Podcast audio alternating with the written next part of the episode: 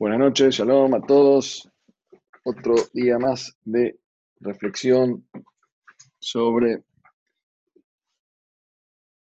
los temas relacionados con la pareja, tan necesario en esta época en la cual estamos conviviendo más con nuestra pareja.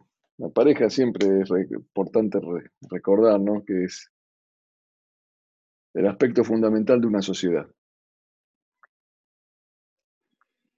La sociedad se conforma por células. Esas células son las familias. Y la familia tiene una célula primordial que es la pareja. De ahí, de la calidad de los componentes de una pieza grande, también va a ser la pieza grande. De la calidad de, los, de las familias que tenemos en una sociedad, sí va a ser la sociedad. Por eso es tan importante cuando uno en realidad está reflexionando y analizando sobre la, optimización de la armonía en la pareja, en realidad está también contribuyendo a mejorar la sociedad. Hoy teníamos para hablar sobre la relación entre el varón y la mujer en la pareja, el vínculo, las diferencias que hay, las características que hay. No es, eh, no se trata de, optar por una posición eh, extrema y en la cual se, un, reduccionismo a, decir que esto es feminista, esto es machista o esto es eh, discrimina a la mujer, esto discrimina al varón, que todos los judíos son así, que todos los musulmanes son así. El reduccionismo, la actitud hacia la generalización, como lo que está pasando ahora, miren, en Estados Unidos, que, que existe, la discriminación existe, pero generalizarla a cualquier persona, en cualquier lugar, a todo un país, eh, es una es una actitud facilista, errónea y peligrosísima. Y solemos caer en, el reduccionismo y la generalización. Ponemos a todos en el mismo saco. Y si un varón discrimina a una mujer, los varones son machistas. Si una mujer maltrata a un varón, las mujeres son feministas, son eh, agresivas. Y así con todo en la, vida, el que va con esta filosofía fracasa, porque no ve las cosas como son. Trata de reducir las cosas a una explicación simple, eso es reduccionismo. Entonces, cuando analizamos al hombre y la mujer, al varón y la mujer,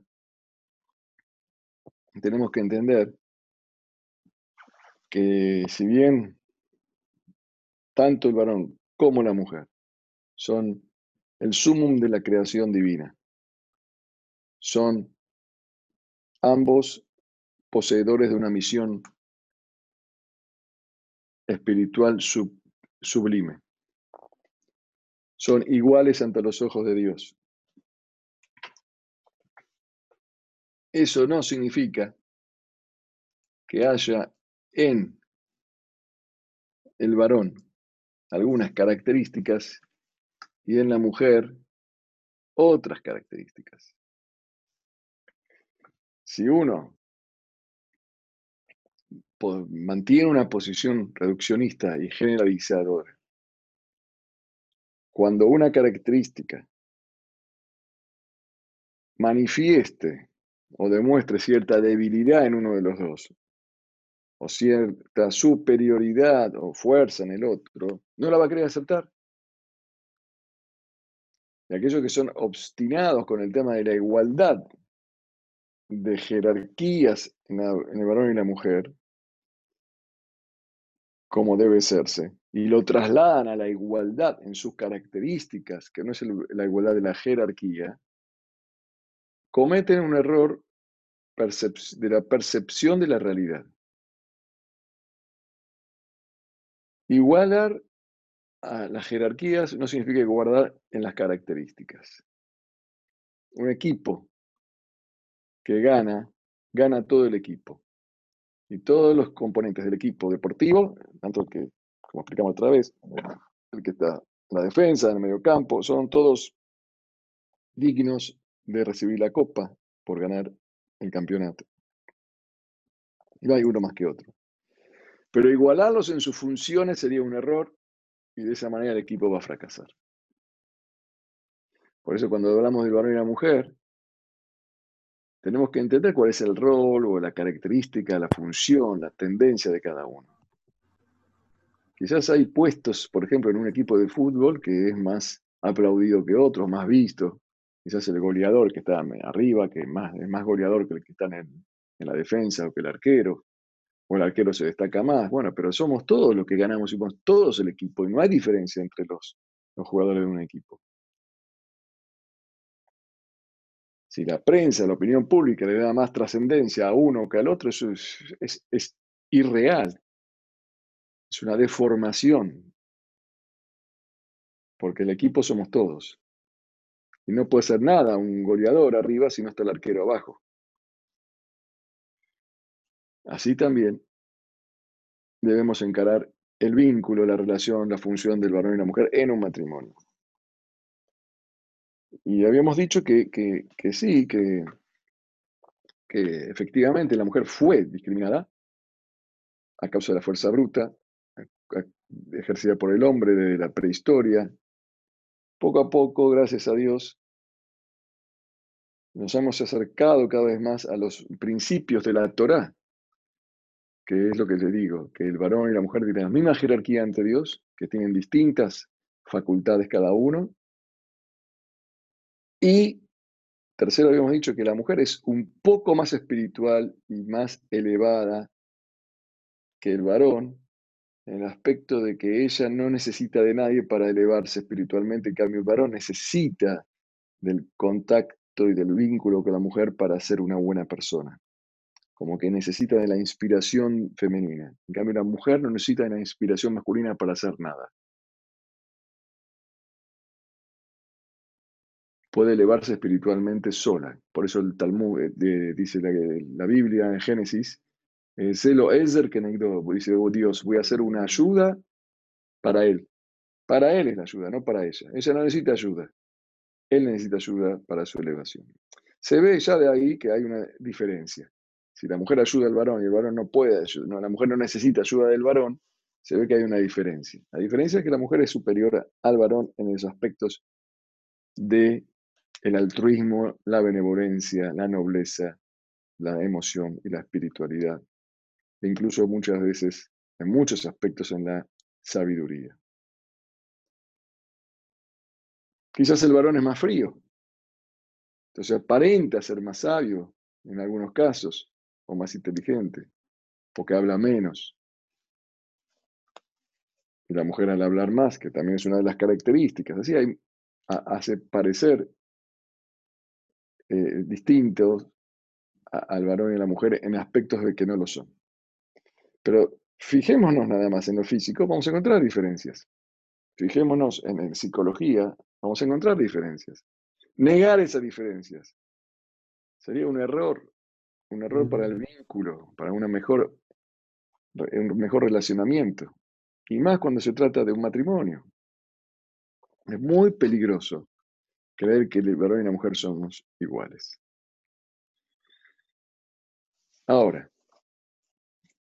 ¿en qué se diferencian el varón y la mujer? Y en, muchas cosas, pero vamos a, dar eh, hincapié en aquellas Em, diferencias que tienen que ver más que todo con el matrimonio.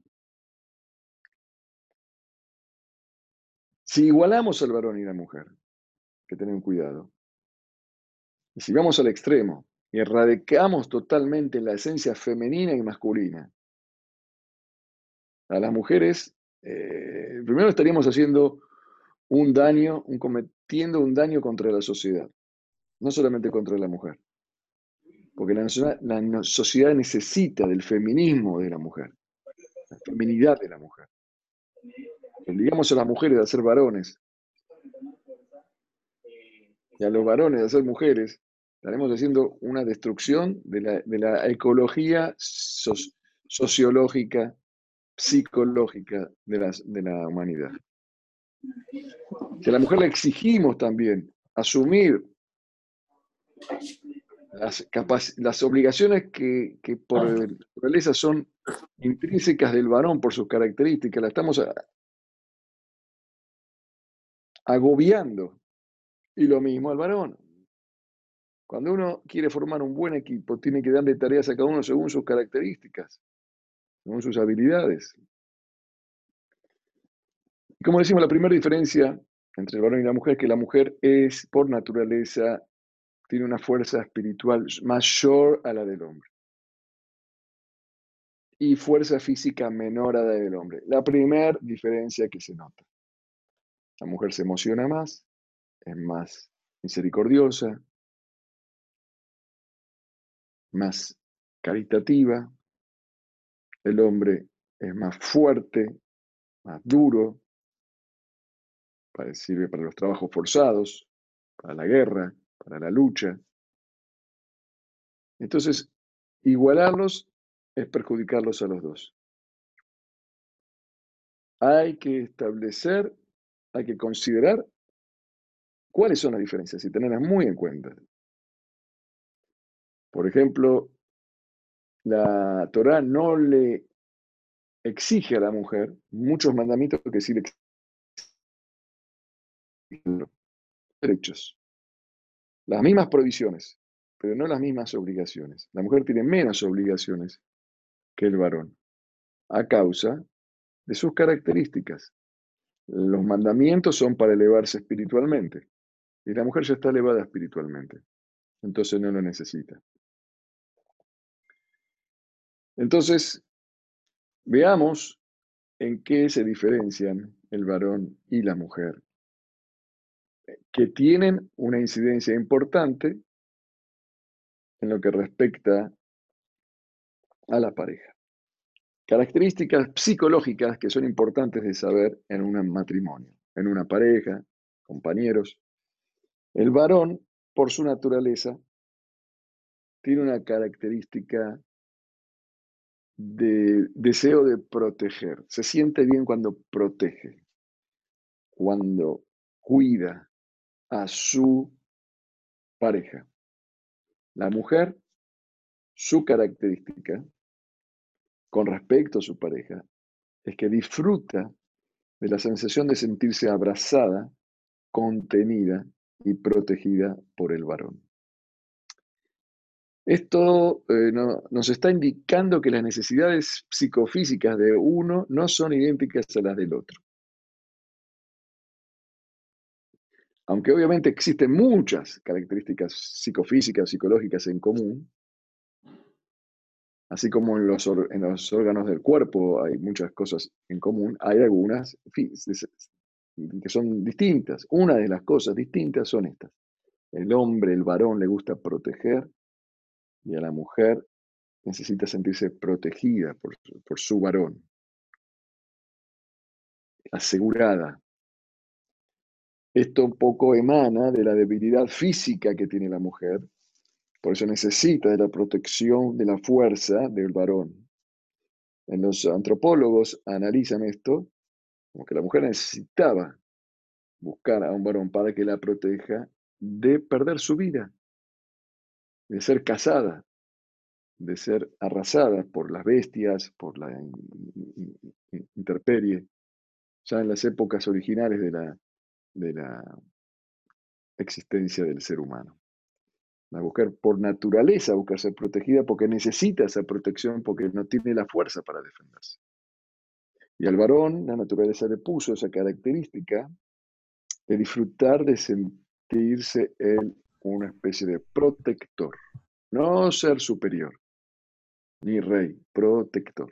Protector es responsable, es cuidador, guardaespaldas guardaespaldas de su pareja, de su esposa, de su mujer.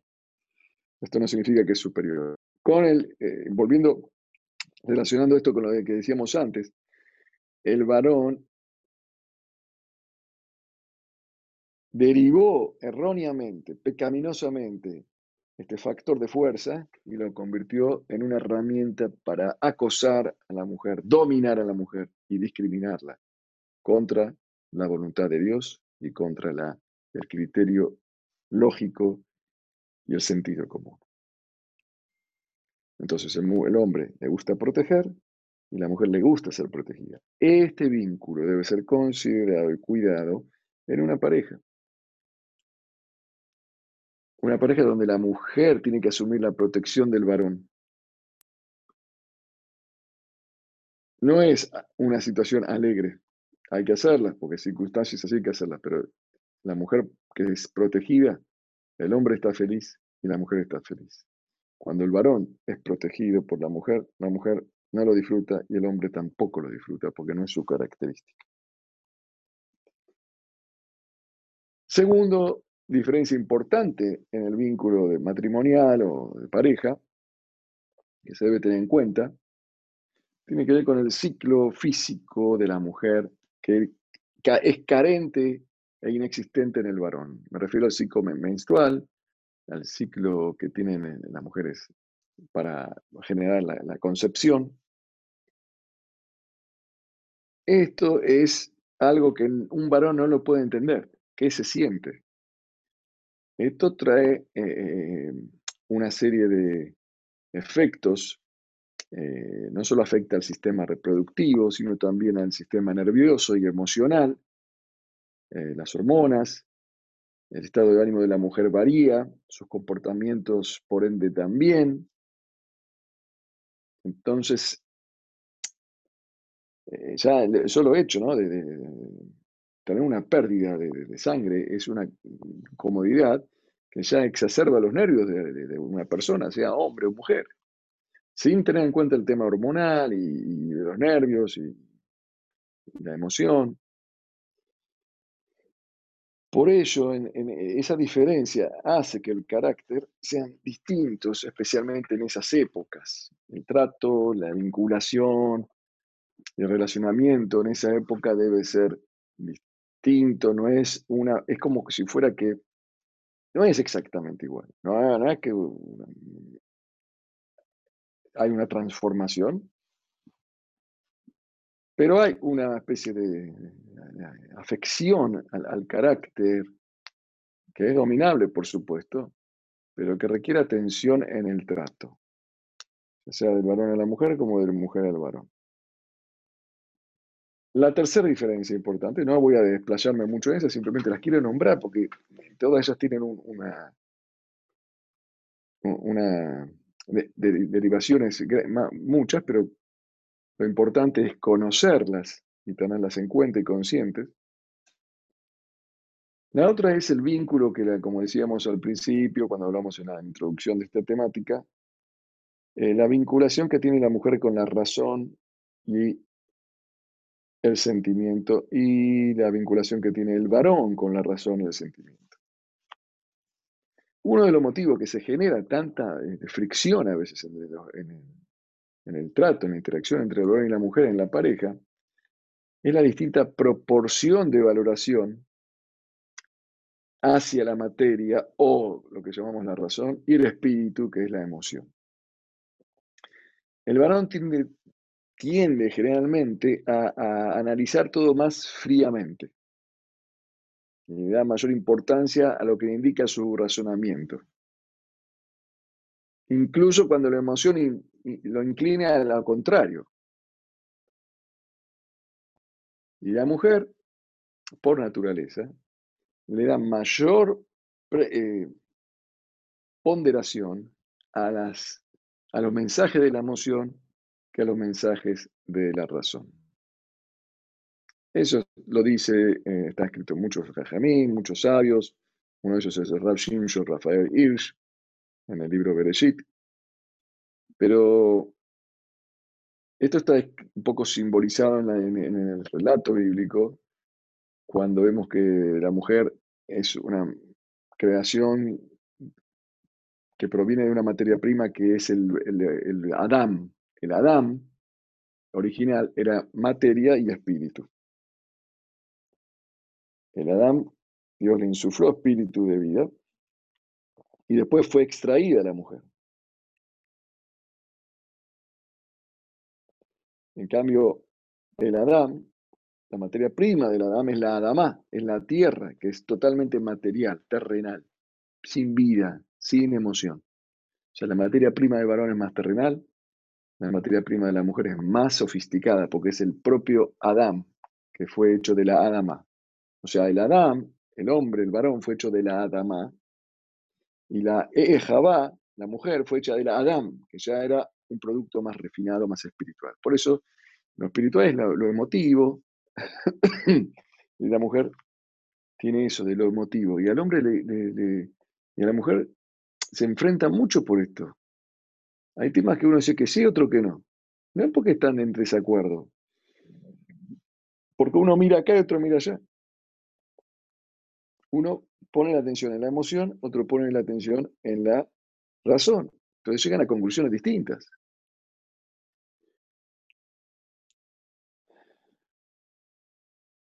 Esto también hace que la mujer tenga más fuerza espiritual que el varón, pueda superar más los conflictos, las vicisitudes, las angustias que el varón.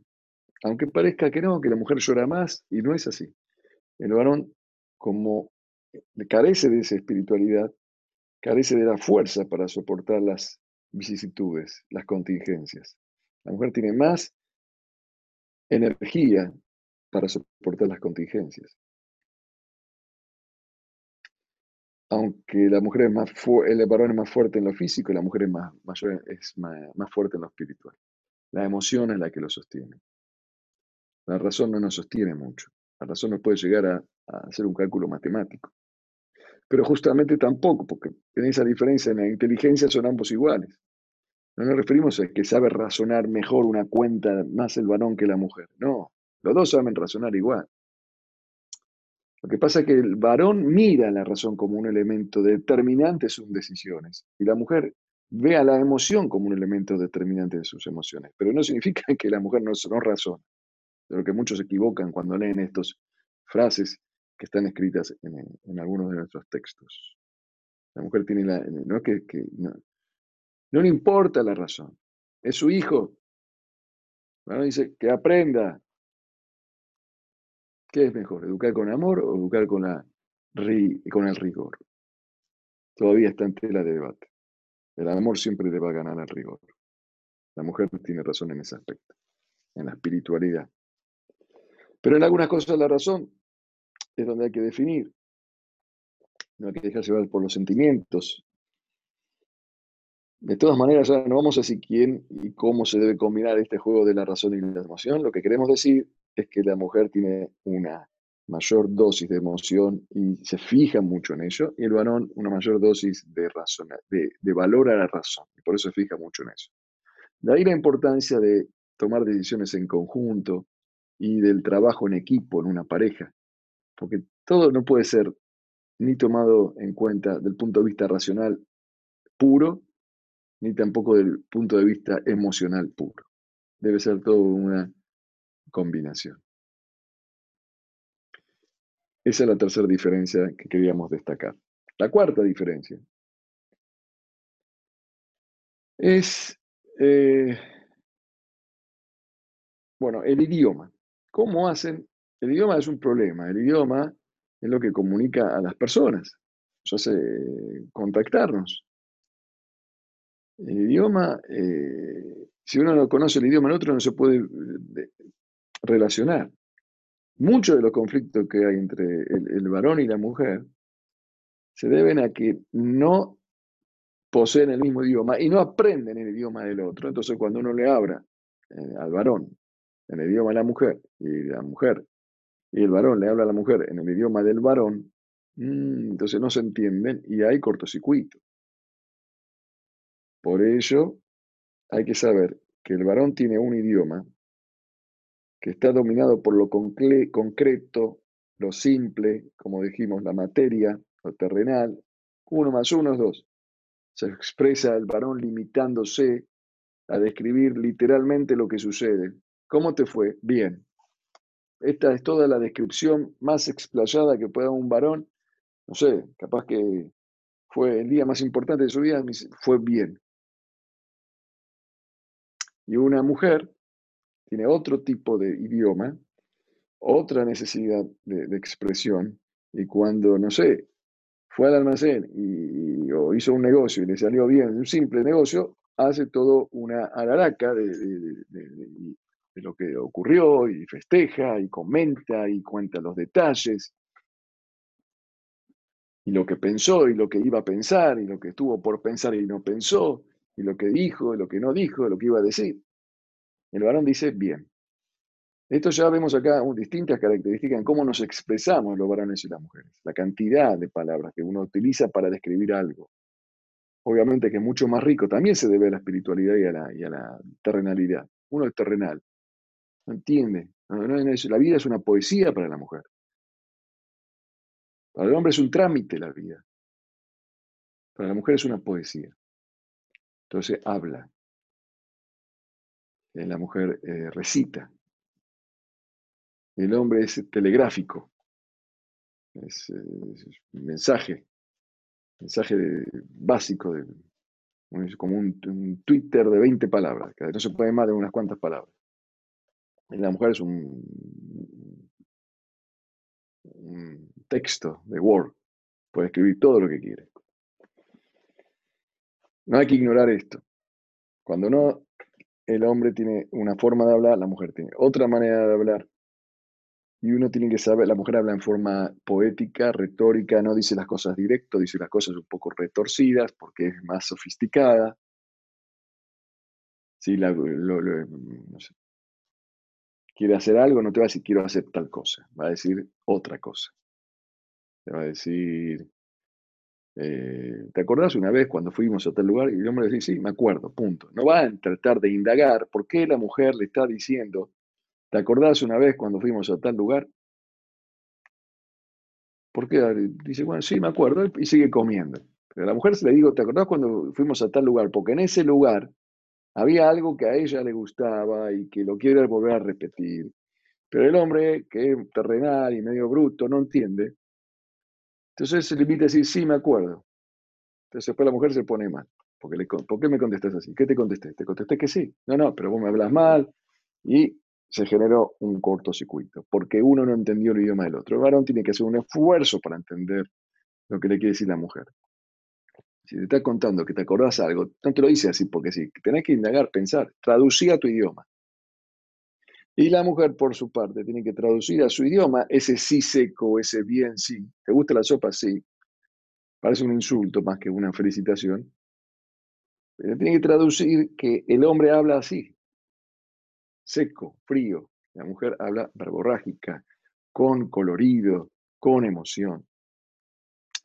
Si uno no tiene en cuenta esto, Torre de Babel, se destruye, se destruye el, vínculo armonioso que debe reinar en una pareja. Hay que indagar, estudiar mucho para estudiar sobre la filología, sobre eh, los, aspectos relacionados con el lenguaje del varón y la mujer. Cuando uno más lo tiene en cuenta, mejor vínculo va a tener con la esposa y con su marido. La otra diferencia, me parece que estamos por la quinta, es que todos se nutren del mismo, de la misma diferencia original, que es ese aspecto terrenal del varón y ese aspecto espiritual de la mujer. Y es la capacidad del varón, que por sus características suele ser menos rencoroso, como es menos emotivo, es más pragmático, práctico, no, no quiere mucho complicación. Quiere comer y dormir.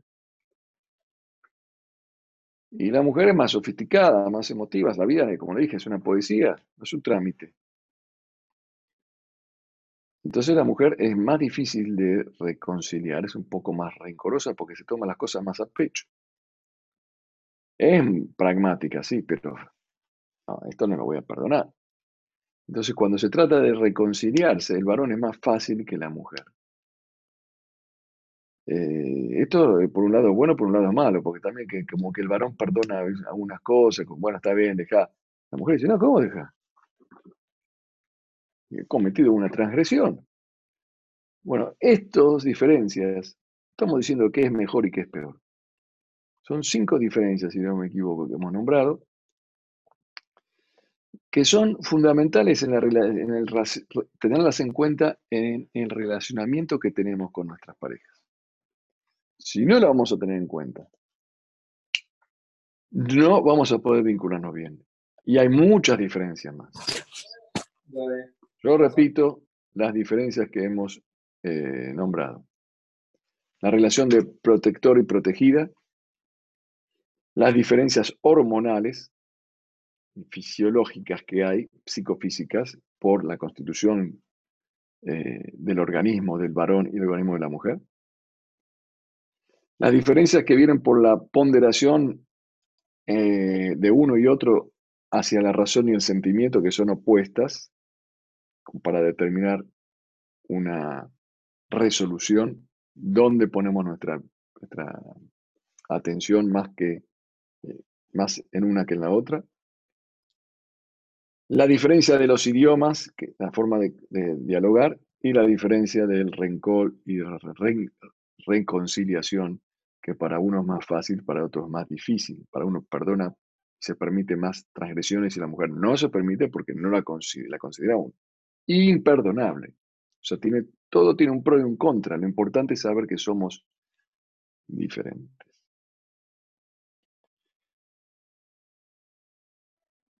Tengo un tema para la, ir introduciéndolos para la charla de la semana que viene. Con esto hemos terminado hoy lo que es la diferencia, porque no voy a hablar de todas las diferencias que hay. Son diferencias buenas. Gracias a esas diferencias, uno tiene en una en una empresa, en una organización, tiene que tener distintas visiones para tomar unas decisiones correctas. Uno se fija en esto, otro se fija en lo otro. Bueno, al final tenemos que tomar una decisión conjunta. Fíjense ahora que estamos en esto de la pandemia. Viene un virólogo, un infectólogo y dice, ah, viene un epidemiólogo y dice otra cosa. los bacteriólogos, los, monólogos, los clínicos, los eh, los economistas, los psicólogos, los psiquiatras, todos le van a dar una diferente visión de cómo hay que llevar a cabo un aislamiento, por ejemplo. Si uno escucha solamente a uno, va, seguramente, inevitablemente, vamos a cometer un error. La sabiduría se adquiere, Yeshua me robio. La sabiduría se adquiere cuando la consulta es abarcativa, es un abanico de opciones que uno escucha, escucha todas las opciones. Entonces va a tomar las medidas equilibradas. Yo no puedo ignorar la economía, la psicología, la educación, porque un perito dice que hay una enfermedad que puede ser o es muy contagiosa y virulenta. Lo tengo que tomar en cuenta, pero tengo que hablar, momento, ¿Qué me aconseja usted? Y yo le aconsejo encerrar a todo el mundo en sus, casas. Muy bien. ¿Qué dice el psicólogo? Sí, es verdad. Desde el punto de vista eh, de la epidemia, de la enfermedad específica, eso puede proteger, pero se van a enfermar de otra cosa. Y el economista dice, bueno, va a caer la economía mundial y van a morir mucha más gente por esto que por lo otro. Entonces, ¿qué hacemos? Bueno, la combinación de todas estas ciencias y opiniones serias y sabias es la que debe hacer tomar la decisión. Los reyes buenos generalmente tenían consejeros en todas las áreas. Escuchaban a todos, a todos, a todos, y cada uno focalizaba en su especialidad. Y el rey no era el rey por poder, era el rey por inteligencia, el buen rey, el que sabía amalgamar todas estas capacidades. En este caso, en la pareja, ambos, cuando estamos unidos, podemos convertirnos en reyes. Un, un y una cana es un novio y una novia, es un rey y una reina. Ambos deciden, deciden cuando ponen en armonía cada uno sus características al servicio del matrimonio de la sociedad. El tema para la semana que viene, que vamos a ir hablando, eh, si Dios quiere, es la santidad en las relaciones íntimas. O sea, el tema de las relaciones íntimas, que es un aspecto fundamental en la relación de la pareja. Porque a diferencia de todos los demás amores, el amor a Dios, el amor al prójimo, el amor a los hijos, el amor a los padres, el amor a uno mismo, en la pareja está este tema de la sensualidad, del romanticismo, de, lo íntimo, de, las relaciones íntimas, este vínculo tan especial. Es muy importante conocer eh, aspectos fundamentales para que optimicen la, relación y la satisfacción de la convivencia. Hoy el mundo está lleno de este tipo de información en cualquier lado. Pero los consejos sabios de la Torá son eh, son vitales para que uno encare una vida y un vínculo íntimo con ética, con moral, que proporcione gratificación y satisfacción. Sobre este tema, la intimidad, vamos a dialogar la semana que viene.